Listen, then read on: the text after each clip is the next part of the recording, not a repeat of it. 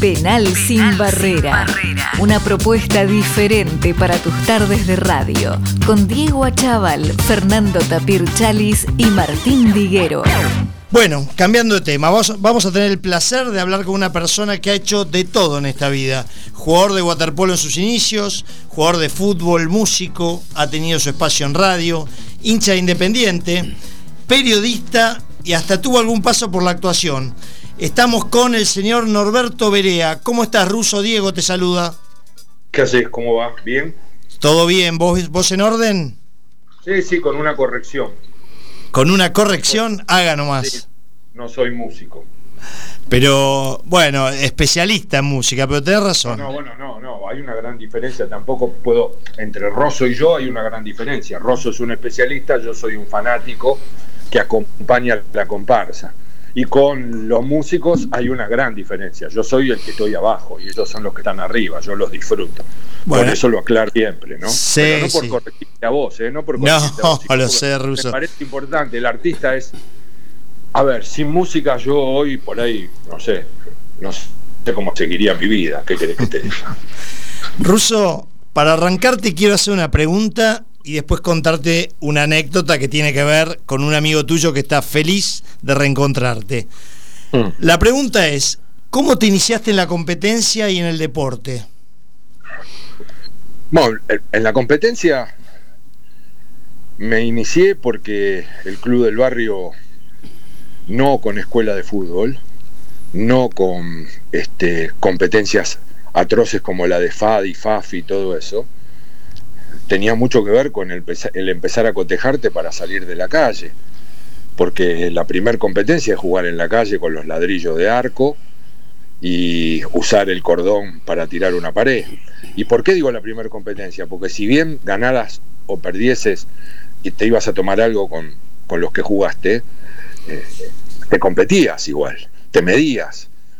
Después pasó lo otro, que es este, decidir ir a probarte más por compañeros de colegio que por lo que yo buscaba. Yo ya había aprendido a competir y a convertirme en un tipo que se tenga que cuidar y entrenar porque, como bien lo dijiste, jugaba waterpolo. Y también tiene mucho que ver con cómo me criaron. Mi viejo fue jugador de básquet y fue ciclista, entre muchas otras cosas. Laburante, obrero, llegó a ser oficial especialista del sector constitución de, de SEGOA, Servicios Eléctricos del Gran Buenos Aires pero entre esas cosas compitió en básquet barrial, de clubes, pesado, o sea, llegó a jugar en Esportivo Barracas, un club importante para la zona, y hizo ciclismo. Entonces, todo eso también te va llevando, ¿viste? En el agua si no te cuidas, te hundís, y si te hundís te ahogás, entonces te tenés que cuidar. Y después pasó al fútbol. Cuando quedé en la prenovena de Independiente, porque me fui a probar con unos compañeros de colegio que son los que me, arrastraron casi a la prueba, eh, ahí después empecé a entender qué es lo que había que hacer para transformarte en un futbolista que llegue a ser profesional.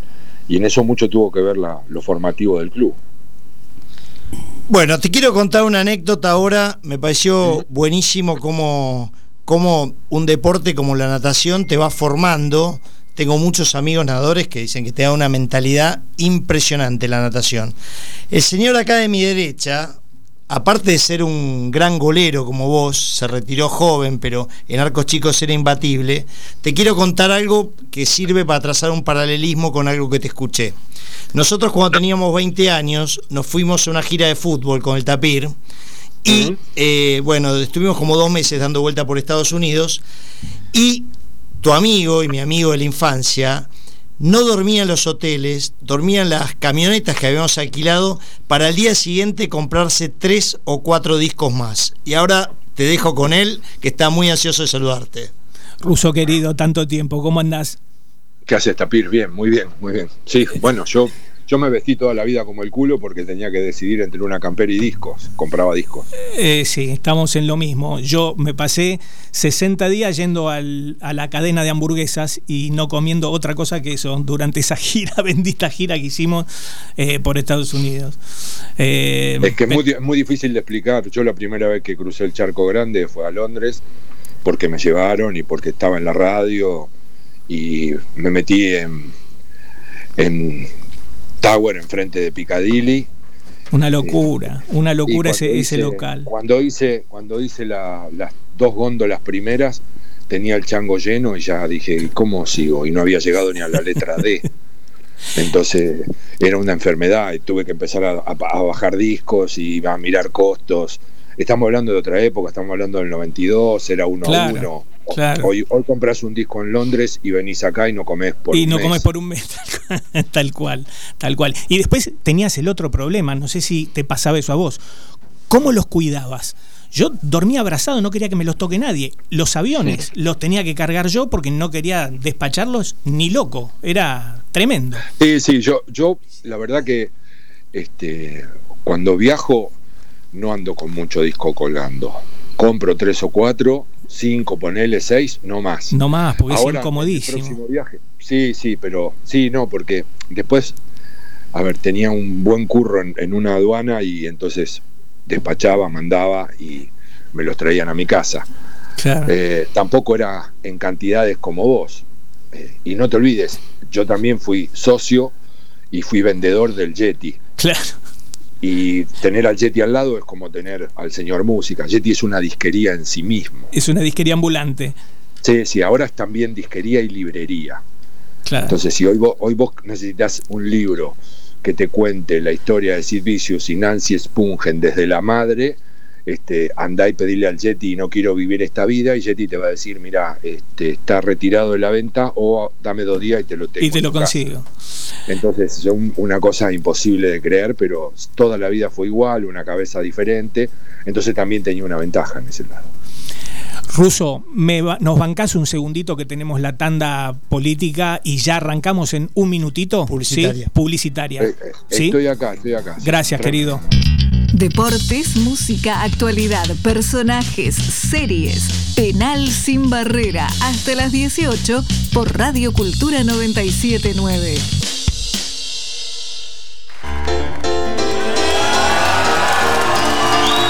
Bueno, Ruso, acá de vuelta y ya que, querrían meterme en fútbol. Al arco, desde siempre, desde chico, o tu pasión nace a partir de que lo conoces al Loco Gatti? ¿O lo descubrís al Loco Gatti?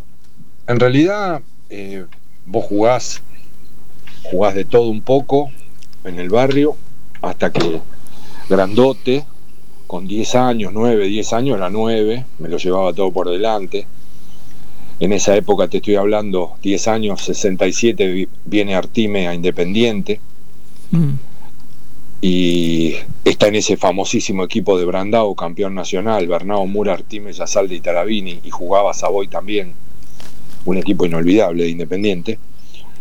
Y cuando ya pasé a la secundaria, empezás a crecer, te estoy hablando de entre los 11, 12 años antes de pasar a la secundaria en realidad, nosotros teníamos en el colegio un gran equipo y teníamos un colegio que armaba Olimpiadas el día de la primavera, Juegos Olímpicos, y competíamos en todas las este, actividades, y entre ellas, bueno, el campeonato de fútbol era el que más puntos daba, y nosotros en serio nos prendíamos siempre, desde tercer grado en adelante, nos prendíamos hasta con los de séptimo, teníamos un muy buen equipo, hubo tres o cuatro muchachos que fueron de, de esas comisiones, divisiones, que jugaron en el ascenso inclusive.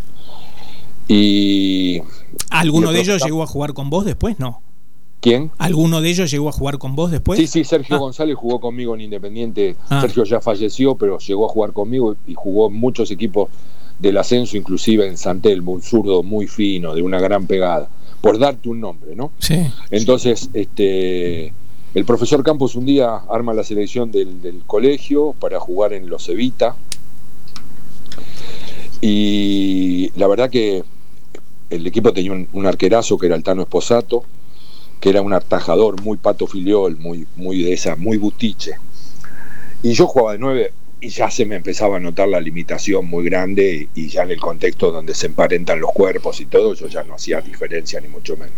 Mm. Y en, todo ese lapso entre los 11, 12 años y, el profesor Campos que me dice, ¿por qué no, no vas al arco? y yo lo pongo a Esposato de dos. Eh, hay un partido que no olvidaré jamás, que es un River Independiente en la cancha de River, donde Independiente lo domina River, cosa muy extraña porque River le tira la camiseta y le ganó siempre. Nos pasa lo mismo a nosotros. Y como es este. Y ese día el loco le tapó como tres mano a mano a Yasalde, le sacó una pelota a Bernau increíble, este, una cosa infernal. Y me fui a mi casa en el Kaiser Carabela de mis viejos, en el asiento de atrás, este, pensando en yo quiero ser como ese tipo. Y de ahí en más me transformé en un absoluto imitador del Loco Gatti. No había otra cosa que no era ir a verlo, ir al fondo de mi casa, imitar todos sus movimientos, la pegada. Eh, por eso también me convertí en un gran tapador de manos a manos. Eh, una de mis virtudes más grandes en el fútbol que jugué en el ascenso fue perder muy pocos mano a mano, pero bueno, imitaba a Gatti en los 70. Iba a entrenar con remeras de Led Zeppelin, sueco de madera, pantalones anchos, pelo largo, en Independiente, que los arqueros usaban camiseta amarilla, este, y el sector vitalicio independiente había visto desde Bello hasta Santoro, todo lo que te puedas imaginar. Entonces, a mí un día uno, Hurtazún, el hermano mayor de, del profe de Peckerman, me dijo, vos, vos le hiciste ganar la elección a la lista roja, mataste a todos los de la agrupación jugando en la tercera, Ruso. Me dice, vos jugabas afuera del área grande, los viejos se morían. Se morían todos, caían a pedazos en el sector vitalicio. y ganaron caminando las elecciones. No, bueno, me jodía con eso. Y escúchame, eh, Santoro era un arquerazo, pero completamente distinto al Loco Gatti. No, no, Santoro. Santoro. Un estilo totalmente. sí. Esos arqueros que eh, yo siempre lo pongo como ejemplo por un montón de razones. La primera, Santoro era muy criticado en Independiente. Y la aparición de Santoro era ante lesiones de un arquero que tuvo Independiente, que después se terminó suicidando, jugó en Newells y jugó en Chile, Toriani, Osvaldo Toriani. Este, el arquero independiente era Toriani, a tal punto que cada vez que nombraban a Santoro porque jugaba, había un rumor en la cancha, en la vieja doble visera. Hasta que pasó algo que el fútbol marca este, y, expone, que fue la final de la Copa Libertadores de América en Uruguay contra Nacional. La primer final Independiente la juega en Montevideo, en el Centenario. Yo estoy con mis viejos yo era un pibito, 63 creo que era, 6 años tenía, y anuncian la alineación de Independiente, el Independiente dirigido por Judiza, y dice, con el 1, Santoro, y todos los que estaban ahí alrededor mío dijeron, no, Santoro, no, no juega Toriani, no, ¿para qué vinimos? Así, ¿eh? Bueno, Santoro ese día fue una especie de Yacín, filiol, hizo todo lo que te podías imaginar que hace un arquero. Sostuvo el cero, Independiente después le gana acá a ese Nacional de Montevideo 1 a 0 y sale campeón de la Copa Libertadores. Eso fue el despegue de Santoro. De ahí en más, Santoro creció como arquero, se convirtió en lo que se convirtió, una leyenda para Independiente, pero además solidificó su carrera con, con equipos que adelante eran paredes. Entonces, hay una vieja, una vieja nota en el gráfico que decía el fondo que vale más que un frente. Sí, me acuerdo perfecto. Eh. ¿Te acordás de eso? Y estaba Santoro, Comiso, Pancho Sá, el zurdo López, el loco Garisto, el chivo Pavoni. Claro.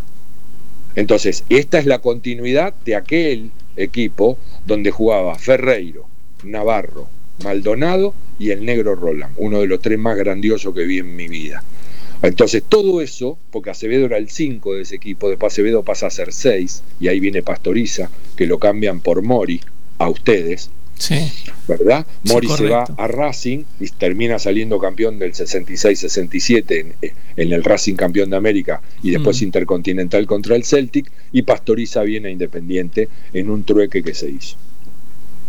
Russo, eh, Santoro tuvo la grandeza, eh, fue convocado para el Mundial 74 Alemania y me acuerdo de un gesto que tuvo en ese Mundial atajó Carnevali y cuando Argentina en el último partido con Alemania Democrática no tuvo chances y, lo, quisieron poner a Santoro y tuvo la grandeza de decir no, yo ya estoy grande, que debute eh, Hagan jugar al pibe. El, pato, el pibe que era nada más y nada menos que el pato filión.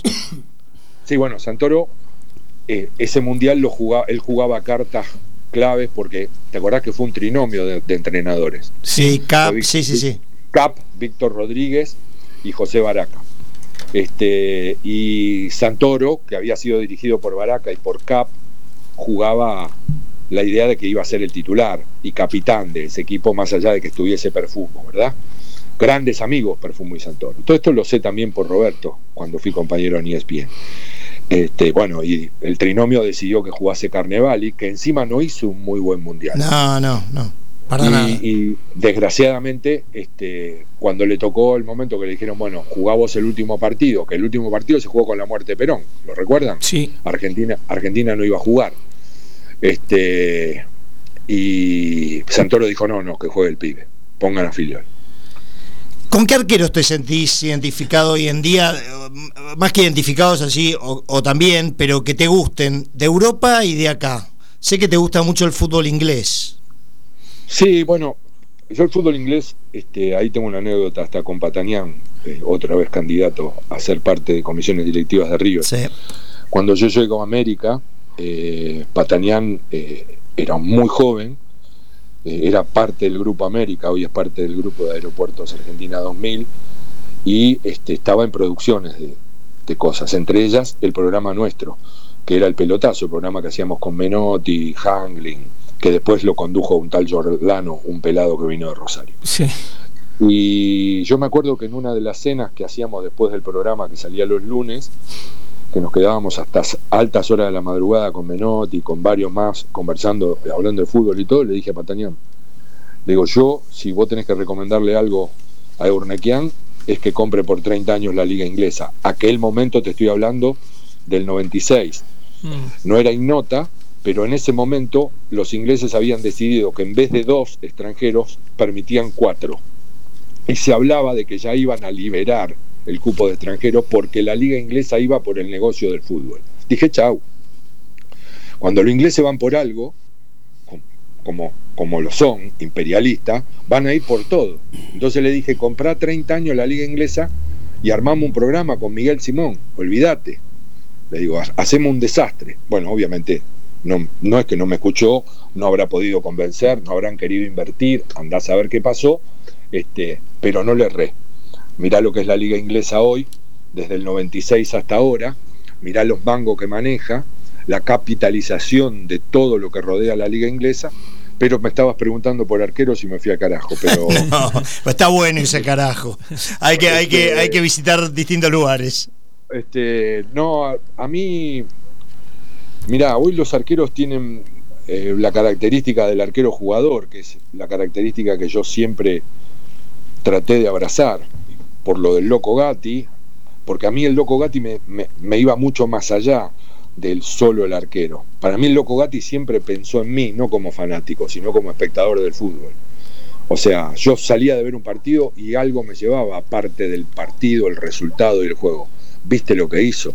Obviamente, asumía riesgos muchísimos. ¿Se equivocaba? Sí. ¿Quién no se equivoca? Ahora, yo que jugaba al arco, digo, muchos de los goles que le hacen a muchos, que aparentemente no son ni tan locos y mucho más serios que Gatti, tienen que ver porque no asumen riesgos. Y como no asumen riesgos, se comen goles de los que otros no se comería. Pero esta es una gran discusión entre qué es serio y no es serio. Gatti terminó siendo campeón de todo, fue clave. Gatti es récord con Filiol en penales atajados en el fútbol argentino. Son los dos arqueros que más penales atajaron en la historia del fútbol argentino. Y sin embargo es considerado como eh, loco, sí, bueno, no, pero yo me quedo con un arquero serio. Esto siempre lo discutí, ¿no? Hoy, hoy me parece que a mí el que más me gusta es el de Racing. Arias. Eh, me, sí, me parece que tiene un nivel sí. superlativo, superlativo.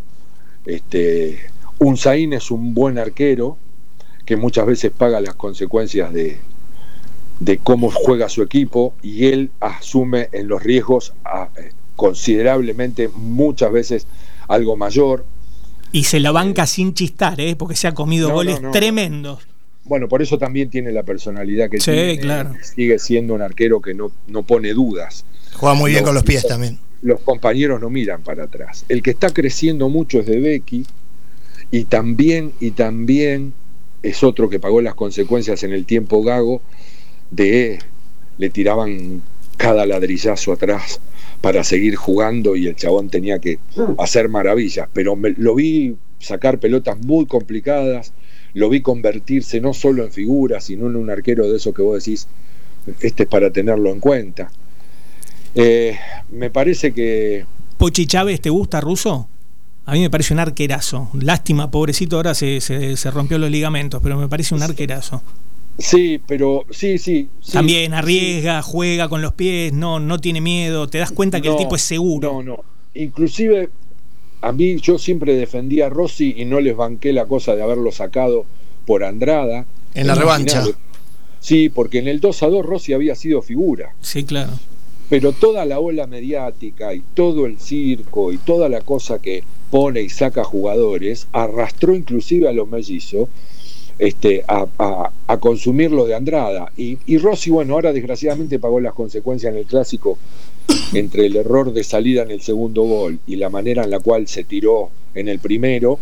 Este, esas cosas a veces son lapidarias con el hincha. Pero me parece que es un arquero de muy buen nivel. ¿Sabes que Lanús tiene dos buenos arqueros? También. Uno es el que jugaba en Belgrano, ¿no? Dos buenos arqueros tiene Lanús. Sobre todo el más joven que terminó yendo al sub-23 me parece que tiene una proyección muy grande ese arquero. Este, y de afuera, afuera, viste, es, hay mucho arquero en primer nivel que es eh, sudamericano, brasilero. o sea, Liverpool y Manchester City tienen dos arqueros brasileros. Este, a mí los alemanes son los que más me gustan lejos los mejores. Los que más garantía te dan. Ter Stegen es una fiera, no, no, eres un animal. y siempre digo lo mismo, ¿no? Para el que quiera escuchar. Vayan al Mundial de, Brasil y vean Alemania-Argelia. Bestial. Vean Alemania-Argelia y vean a Neuer hacer de Gatti, pero con cuerpo de alemán, con peinado de alemán y con ropa de alemán.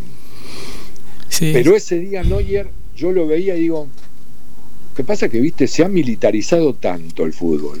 Están todos, salvo Arturo Vidal, que encima va al peor peluquero de la historia, pero los demás, los demás, este, están todos militarizados, ¿viste? Son muy pocos los que se animan. yo vi bajar al Ajax de Holanda en la cancha de Racing el día anterior del partido Independiente Ajax, 73.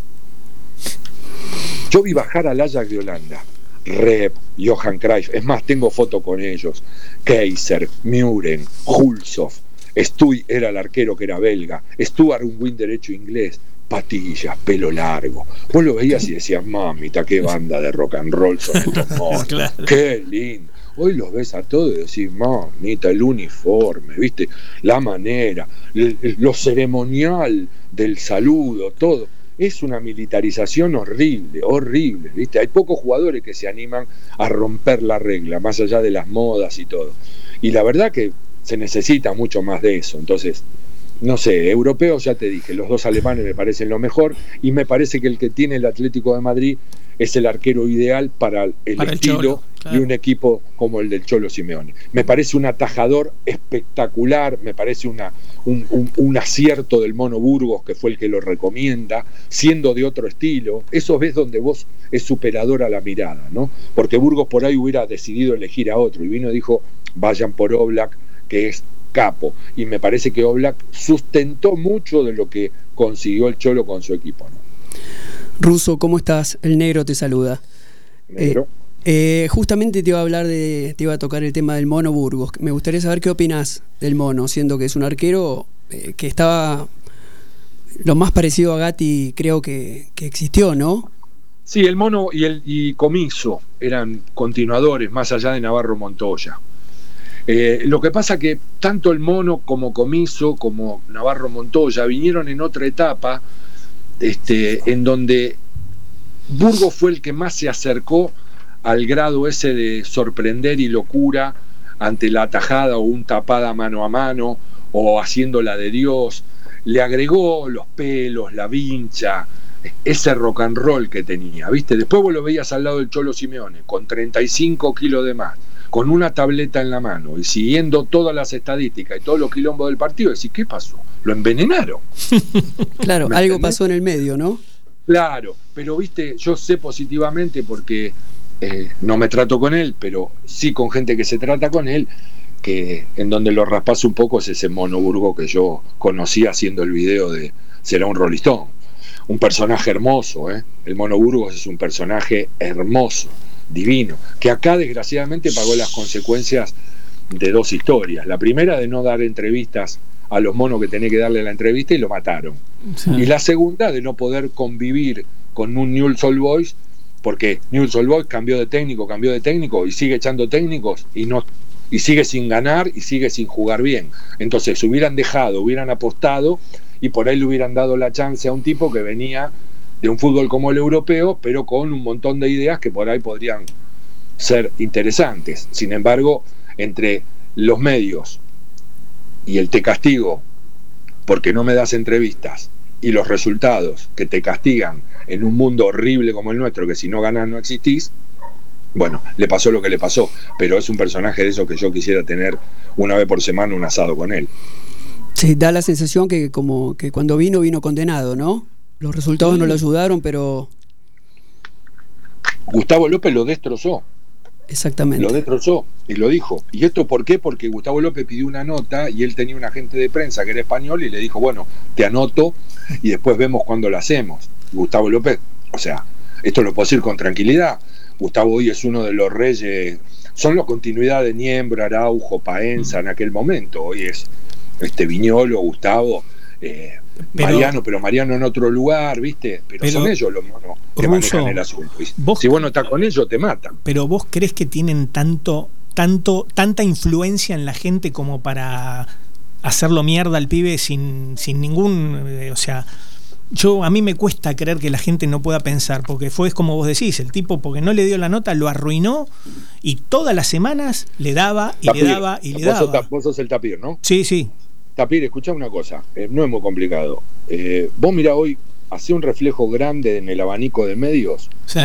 Sabemos todos las corporaciones. Ni hablar. Sabemos todos las falsas alternatividades, ¿verdad? Sí. Entonces, todo eso ya lo conocemos. Muy bien. Ahora, vos haces el abanico, escuchás, planteás, sabés de qué lado se paran uno, de qué lado se para el otro.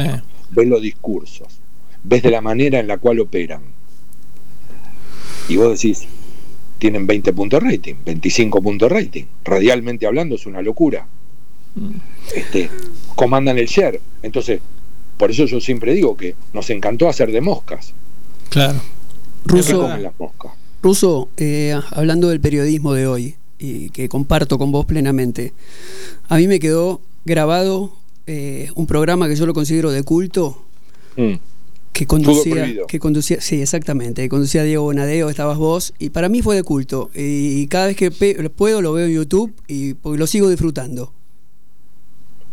Mira, Fútbol Prohibido arrancó en un cable con Diego Birtz, con Juvenal, el viejo Juvenal, Carlito Juvenal, capo total, Diego Bonadeo y Vilouta. Esto pocos se, se lo acuerdan. Era un programa muy interesante y obviamente Vilouta era el que era la contraposición de Bonadeo. Y Juvenal este, era un poco el otro componedor, pero con una capacidad, una sabiduría, un estilo brutal, de esos tipos que, viste, en las escuelas de periodismo habría que hablar de tipos como Juvenal. Después, ¿qué pasó? Eh, a Vilouta lo aprieta eh, el, monopolio, porque Vilouta estaba en la red, ya estaba acercándose a Araujo y toda la historieta, y le dicen, bueno, o con ellos o con nosotros. Y obviamente eligió perfecto, ¿no? Se fue con los que jugaban el juego del poder. Mirá la trayectoria y la carrera de Vilouta. Más o menos de acuerdo no me interesa, yo no estoy juzgando eso, estoy diciendo desde lo cuestión laboral. Y se muere Juvenal. Entonces cuando vuelven a armar ese fútbol prohibido, me llaman a mí y lo llaman al relator que era casi un Víctor Hugo Morales. José Gabriel este, Carabajal. Exactamente, mm. José Gabriel. Y lo hicimos nueve, nueve programas. Y obviamente con dos puntos rating, dos puntos y medio, tres puntos. Empezaron a jugar ese juego perverso de si las imágenes sí o las imágenes no. Hay muchas cosas hoy, ¿viste? Hoy pasó tanto tiempo, eh, hay gente que eh, la memoria es selectiva, lo sabemos, y no quiere recordar, otros no quieren que se les recuerde. Mm. Pero eran épocas donde si vos llevabas una cámara propia a un partido, los mismos periodistas te botoneaban. Sí. Lo mismo, muchos de esos periodistas que hacían campo de juego y que hoy hablan de la revolución, ¿verdad? Y hablan de lo nacional y popular, mm. eran lo que señalaban y decían, esa cámara no puede estar acá, porque la exclusiva dentro de la cancha la tenemos nosotros. Entonces, todo eso entre Diego y yo, mm. para nosotros era un festín, porque nos cagábamos de risa y porque a ver, nosotros teníamos un dibujante, que es el que después hizo Tino y Gargamusa, porque eso lo producía Birds, que después pasó a lo nacional y popular, y primero pasó por TIC, ¿verdad?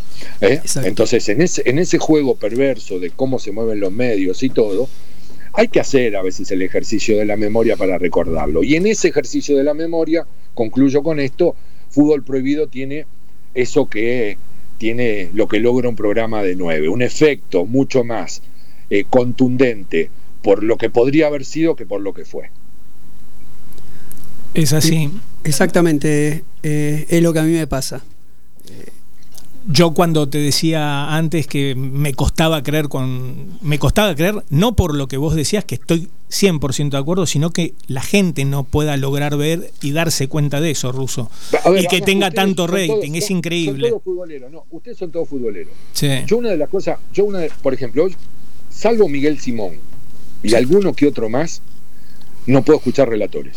¿Rulo Taquini? Bueno, bueno, el Rulo es un amigo. El Rulo es una de las personas que le agradeceré toda la vida la forma en la cual me recibió él en ESPN. O sea, eh, cómo abrió el juego al aire, de la manera en la cual me trató. Era uno de los reyes de ESPN en ese momento. Un señor. ¿Me entendés? Un señor, olvídate. Pero digo, hablo de, hablo de los tonos, hablo de la reiteración de frases, eh, no aguanto más el señoras y señores, un millón de veces por partido. Entonces, no puedo, no puedo. Dejemos de lado ya lo que dice, no importa. Pero yo quiero llevarlos a esto, porque vos me decís la influencia, si están o no están. Hagan este ejercicio, escuchen alrededor de ustedes en la cancha lo que dice la gente. Y el 95% de las cosas que van a escuchar son la frase de toda la semana de tu muñeco. Es verdad, una gran verdad. Ruso, ¿me bancas un segundito? mirá si habrá influencia o no. Sí, sí, sí. Es, es, es tristísimo, pero es así, es la realidad. yo hace mucho tiempo, un día, un día me cagué de risa con mi vieja. Le dije, mirá el que está con la radio ahí abajo. Se había comido un gol el arquero, el tipo parado con la radio. Le digo, vas a ver que en dos minutos empieza a putear al arquero y no lo parás más, mamá. No lo parás más. El tipo estaba esperando que el comentarista dijera grave error del arquero para empezar a putearlo dejamos de pensar el fútbol, porque si lo pensáramos no podríamos consumir la mierda que consumimos. Es verdad. No podríamos justificar el resultado en pos de lo que te pasa, porque vos salías de la cancha, te subías al Kaiser Carabela y mi vieja venía y decía, Independiente así jugando no gana más. No puede ganar. Eh, hoy ganamos de pedo. Entonces, ya esta idea de que como gané no me importa nada, instalada hace muchísimo tiempo. Sí, ganar y no me importa otra cosa que ganar, que es una, no, es una cagada. Pero aparte no me importa cómo. Claro, claro. El cómo no importa la cancha, o sea, la cancha tiene que ser un reflejo de muchas cosas y entre ellas no de felicidad, porque esto tiene drama, obviamente, esto tiene dolor. Es un juego, en un juego donde se juegan muchas cosas y donde está planteado algo mucho más terrible. El argentino hoy disfruta más el dolor del otro que su propio triunfo. Sí. El famoso coger con pija ajena. Perdón. Es una locura, una locura una locura, ¿me entendés? Está mucho más ligado a la crueldad, el placer, de ver cómo entro al velorio del otro cantando se murió, se murió, se murió.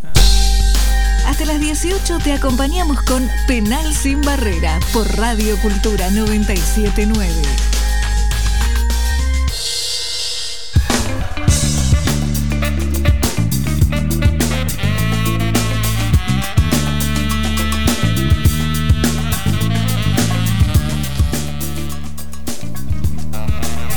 Para los que acaban de sintonizar, estamos charlando con Norberto el Ruso Berea.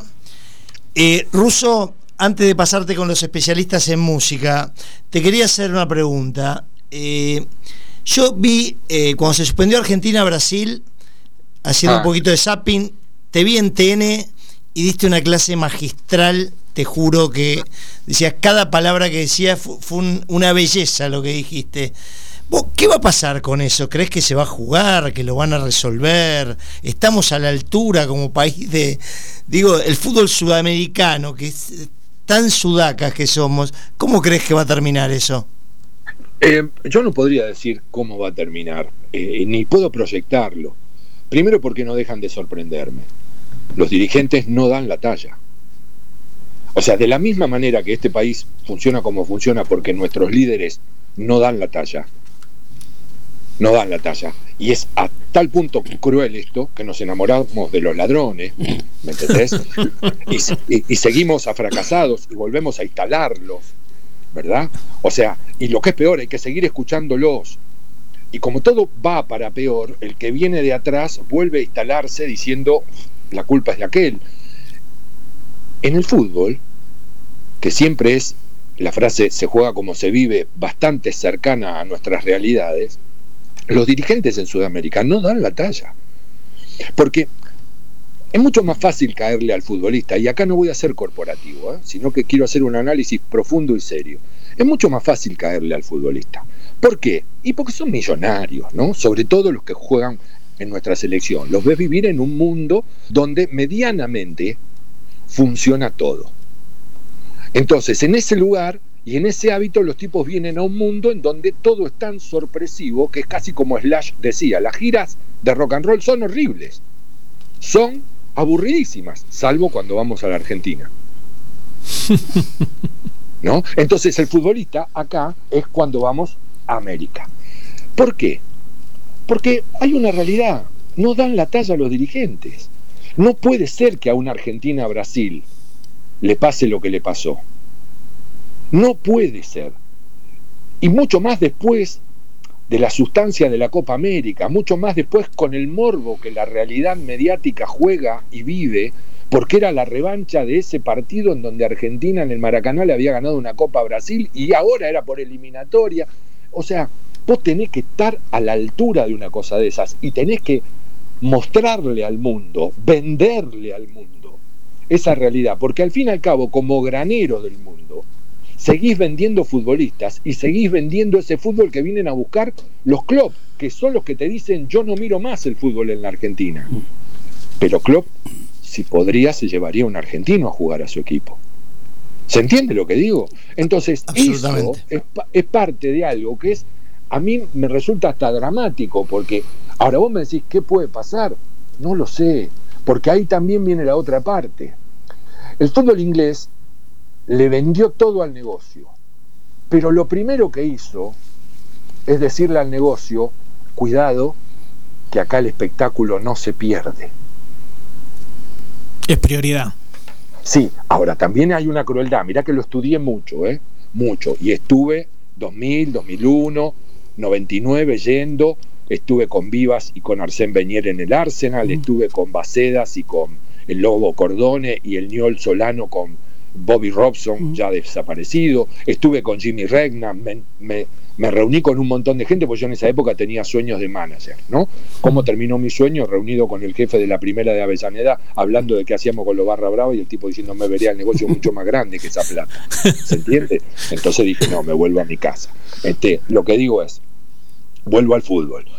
Cuando vos asumís eso, los ingleses dijeron, esto es un espectáculo. Ahora, también hicieron algo tremendo, lo convirtieron en elite. El pueblo, el laburante, el pobre en Inglaterra ve los partidos tomando cerveza barata en el pub del barrio. No le da para pagar para la entrada. ¿Imposible el acceso a la cancha? Al pobre, ni en pedo. Ni en pedo. Ni en pedo. Ni en pedo lo hacen todo a la manera de los ingleses. Después vienen los mundiales o las Eurocopas y toda la, pelota y ahí te dejan. ¿Viste? Y los pobres van a los otros países, hacen de hooligans, se cagan a trompada y quedan la mitad preso. Impresionante. Bueno, muchachos, vamos. Así se mueven esto, porque eso también ni compararlo con los nuestros. ¿eh? Estos son todos gordos, borrachos, desdentados, que no saben cómo llegan a mañana y que tienen en el fútbol el vínculo que nosotros tenemos desde la pasión, desde lo que les gusta y todo, desde la pertenencia, porque el West Ham era de Upton Park y a mí no me van a decir que el Highbury es lo mismo que esto. Bueno, todo eso está. Pero después no hay ninguna hilación con la política. Cuando la tuvieron lo reventaron. Lo reventaron. Lo cortó de cuajo la policía y lo cortó de cuajo la misma política. Acá no A ver, a Cabeza lo mataron Barra Brava y a Mariano Ferreira lo mataron Barra Brava, 25 años después, en dos hilaciones completamente diferentes. Una empresarial de poder y la otra sindical de poder. Entonces no jodamos. Acá es un caldo de cultivo para lo peor. A esto, todo esto tienen que venir los futbolistas que allá no se le corta el agua, no se corta la luz, la gente cuando cruza la calle los autos frenan. Este, ¿Me entendés lo que te digo? Es un tema absolutamente cultural. Absolutamente. Entonces, en el medio de todo eso vos tenés que venir acá y lo que es peor, sacame campeón, Messi. Messi, dame la copa. Pecho frío. Dame la copa. No, no, y le dice pecho frío a un Sí. chabón que si no le dan la sube, no puede tomar el bondi ni ir a trabajar y no se revela. Y al, Telemarketers. sí y al que lo futbolista lo tratan de cagón. Es un país de locos. Pero eh, la verdad que podríamos seguir con este tema horas, horas y horas. Y Ayudemos no, ¿viste? Porque Sí, si no es sí. una locura. Es una locura y yo en eso no soy corporativo. Pero- Tenemos todas las miserias y la mierda de un mundo como el de hoy. Y el futbolista tiene que vivir en ese mundo. ¿Qué pertenencia? Si el primero que te quiere vender es el dirigente.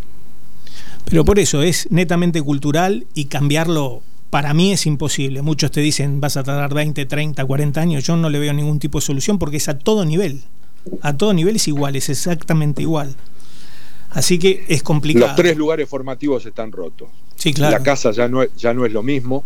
Las escuelas ni te cuento. Y si las madres y los padres van a putear a los profesores porque los retaron al nene, es increíble. Las casas ya no son las mismas, las escuelas ni te cuento, y los clubes ni en pedo. Ese club donde yo me formé, jugaba al waterpolo, hoy está completamente cercenado, están en otra cosa.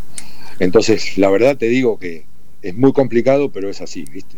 Es así. Ruso, ¿te gustaría volver a ver público visitante en las canchas? Sí, a mí me gusta.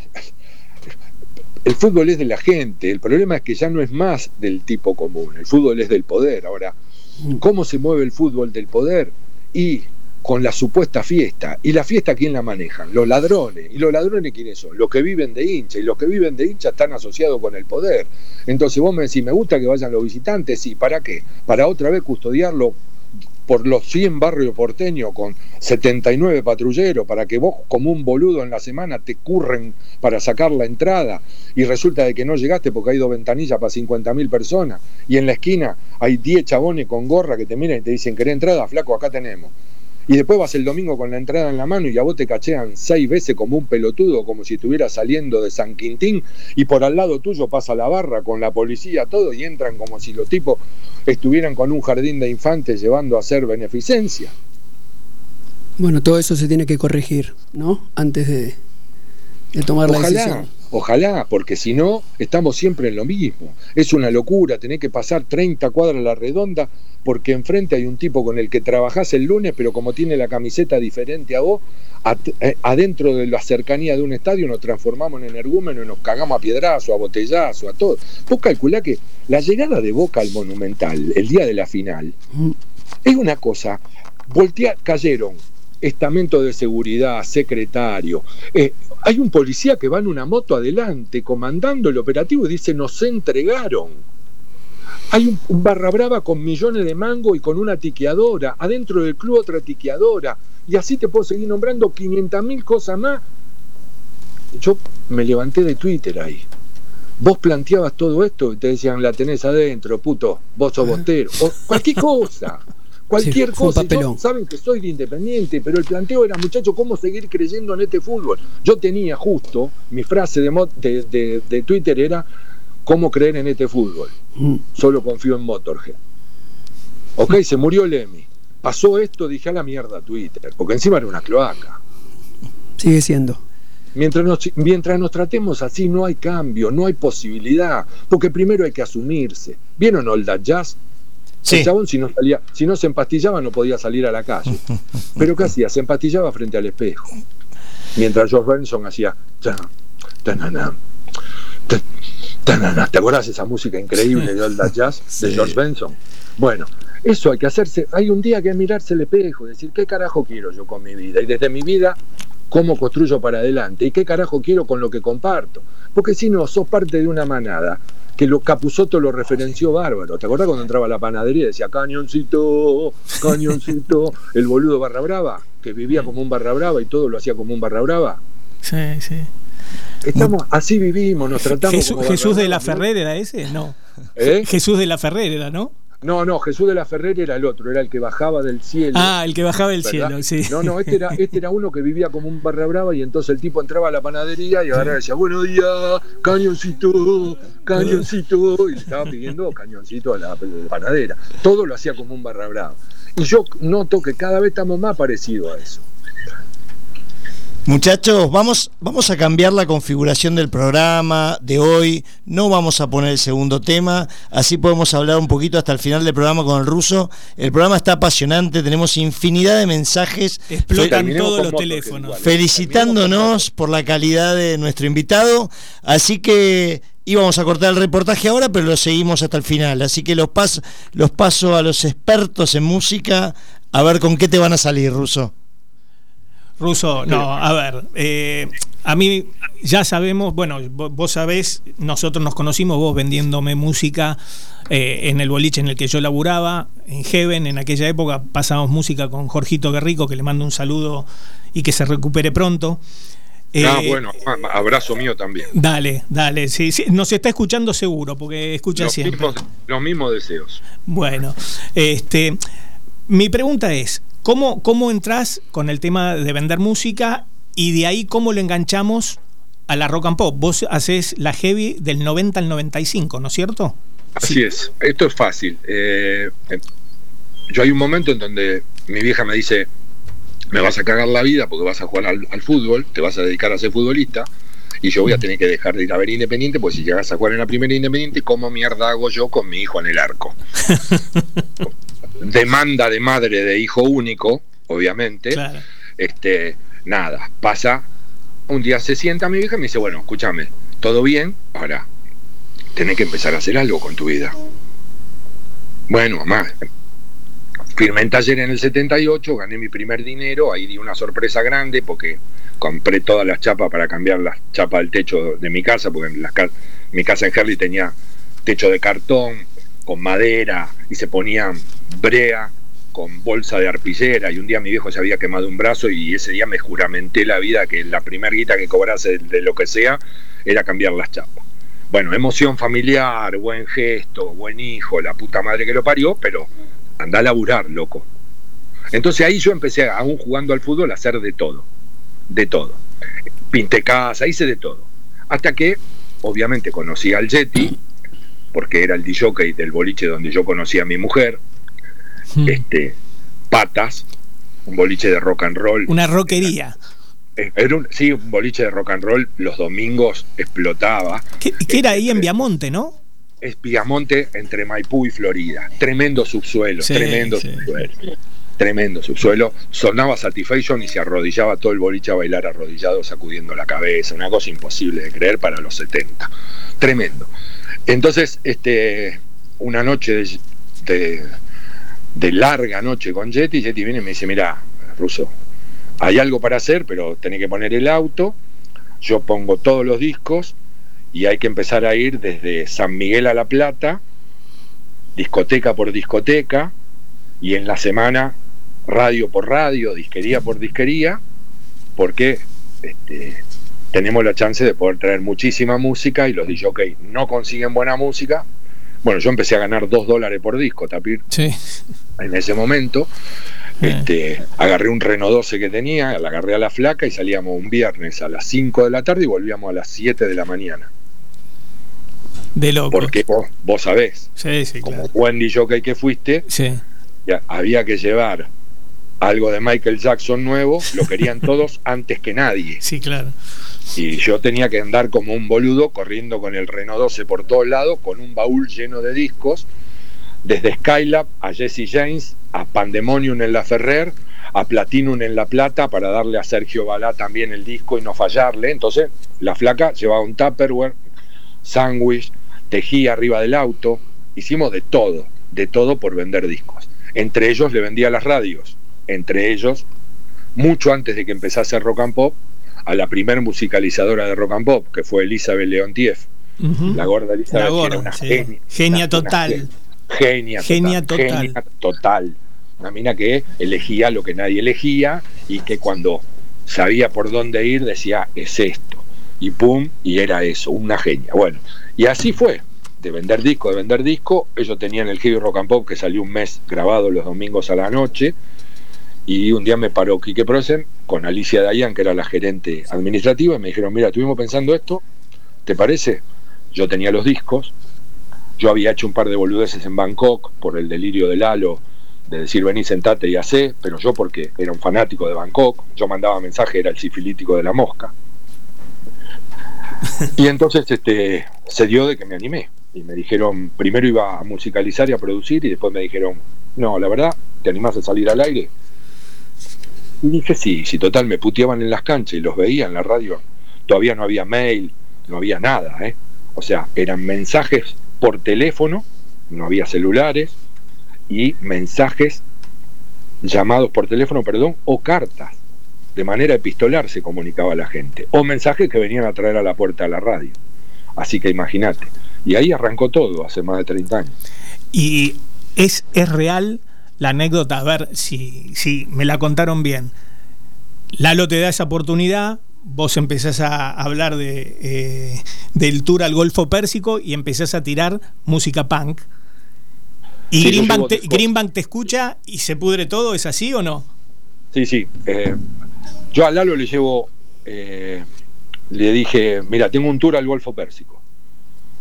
Entonces le conté más o menos cómo venía la mano, los siete días, toda la pelota, para cambiar los tours. O sea, emboscábamos suegras, este, eh, había castigos de amigos a otros amigos, como por ejemplo cruzar un desierto con un camello de una joroba y munido de una cantimplora de agua salada.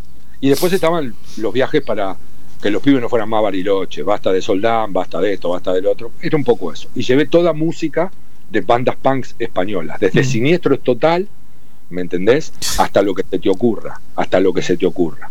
Es más, había uno que tenía un tema que era maten jubilado, maten jubilado, así hacemos crecer al Estado. Maten jubilado, maten jubilado, así hacemos crecer al Estado. Era toda esa época post-franquismo, ¿no? Con los españoles este, explotando musicalmente. Eh, entonces, eh, hago todo el golf, el, todo el tour al Golfo Pérsico con Lalo al aire, porque Lalo me dice, vení, vení, hacelo conmigo. Y Greenman llama a la radio y dice, saquen, al- saquen al de la radio, al de los discos ahora, porque voy y los cago a trompada y los echo a todos, la puta madre que lo parió.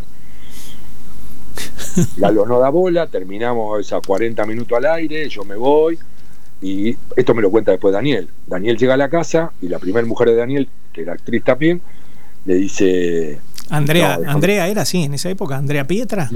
No, no, no, Ah. no. Otra, otra, que era una actriz, actriz más underground. No, Ah. un- tenía una linda locura esa primer mujer de Daniel. Y le dice, no, hoy tuve que apagar la radio. Sí, sí, no me hablé, estaba el muerto este de los discos, todo. Dijo, no, la apagué porque no podía cagar. Me cagaba de la risa. Y, y Alicia Dayan estaba operada de hemorroide y le dijo a Greenbank, hoy tuve que apagar la radio porque no podía seguir aguantándolo de lo que me reí con ese tour al Golfo Pérsico. Y ahí quedó la anécdota de que Greenbank era saquen al de los discos porque los voy a echar a todos. Después pasó que me dieron aire, yo no lo buscaba, yo no soñaba con estar en los medios, yo no hice nada para que me lo dieran, salvo que Quique, como sabía que tenía los discos y Heavy Rock and Pop no podía hacer seguir sonando solo Bon Jovi, Cinderella y algún que otro tema de Maiden, porque la monada Heavy en los 90 le, le- le mandaban 70.000 mensajes y los reputeaban con lógica. Pero me la dieron la chance y acá estoy. Bueno, la verdad, eh, gracias por todos esos años de buena música para toda la gente como yo que escuchaba música distinta y que no, no escuchaba lo que era masivo. Eh, tuvimos esos cinco años de gloria, así que te agradezco por eso. Lo llevó a Ian Gillan a, la cancha independiente. Sí, Ian Gillan fue una de las que llevé. También llevé a Watty y a todos los Exploited. ¿A Guati de los Exploited también lo llevaste? Pero a la cancha de Racing a ver un Independiente Racing. Mira, en la parte de arriba. ah, cuando, cuando se todavía se podía ir todavía arriba. se podía ir a la parte de arriba. No, fue tremendo. Caminar al Sina desde Belgrano, porque no nos dejaron entrar la combi. Porque con Ian Gillan pudimos entrar hasta el estacionamiento del tenis al lado de la cancha independiente. Entonces, Gillan solo caminó una cuadra bajo el rumor de aguante Purple, Ian Gillan, loco maestro, así el tipo caminando con un sombrero, cuatro y media de la tarde, viste, impresionante. Pero caminar con los exploited, con Guati la cresta roja, desde Belgrano y Alcina hasta la cancha de Racing fue una experiencia maravillosa, maravillosa. También fui con los Josen a la cancha de Boca a ver un Independiente Boca de visitante. O sea, tengo unas cuantas de, visitas de esas, pero la de Guilan fue muy fuerte porque mi vieja, que tenía una gran participación adentro del club, consigue que lo inviten abajo eh, al ágape del entretiempo. Esta es una anécdota que no muchos saben. Y bueno, baja toda la banda de Gillan, baja Jan Gillan y estaba, ¿cómo se llama? El que era con Menem, eh, el de diputados, que después compró Canal 26 y es el dueño de todo esto. Pierri, creo. Pierri, perfecto, gracias. Sí, estaba Pierri, que era Pierri. y lo tiene enfrente a Gillan y Pierri le dice al de al lado, ¿quién es el peludo este con sombrero? y el de al lado me mira a mí, ¿no? Baja la cabeza y le dice, Pierri, es el cantante de Deep Purple, Ian Gillan, una gloria, Pierri. Y Pierri dice, yo no sé un carajo de rock, yo sé de tango. Bueno, pero igual no pregunté quién es Pierri, le dijo el de al lado.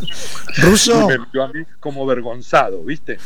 Se nos acaba el programa, Ruso. Este, ojalá quede alguna charla pendiente para otra oportunidad. Te queríamos agradecer inmensamente esta nota, esta charla, la verdad que muy fluida, muy divertida. Hacemos una cena en el Club Uchar. Exactamente, exactamente. No, aparte te la ganaste. Te aviso que los entrevistados se llevan una comida para cuatro y hacemos de viejas que cuentan anécdotas. Dale, perfecto. la, cena la llamamos Esperando el Geriátrico. Perfecto. eh, eh, clarás que la mejor talabartería argentina, que está ubicada en Posadas, entre Cerrito y Libertad, te va a hacer también un regalo. La producción se va a poner en contacto con vos para la entrega. Muy, amables. que acá la producción es tapir, así que te vas a hacer un regalo de este, de este negocio que tiene con unos, este emprendimiento que tiene con unos amigos. Un abrazo grande, Ruso. Acá te despide tu amigo también. Ruso, querido, ya sabes. Gustazo, che, pásenla bien, suerte con eso, sé que están arrancando, así que vamos para, bueno, y, hacer radio es mágico y hay que defenderlo. Y sabé que el consejo que me diste esta última vez que te llamé, lo voy a poner en práctica. y mucho. Un placer tenerte, Ruso. Dale, un gustazo. Adiós. luego. Penal sin barrera, una propuesta diferente para tus tardes de radio, con Diego Achával, Fernando Tapir Chalis y Martín Diguero.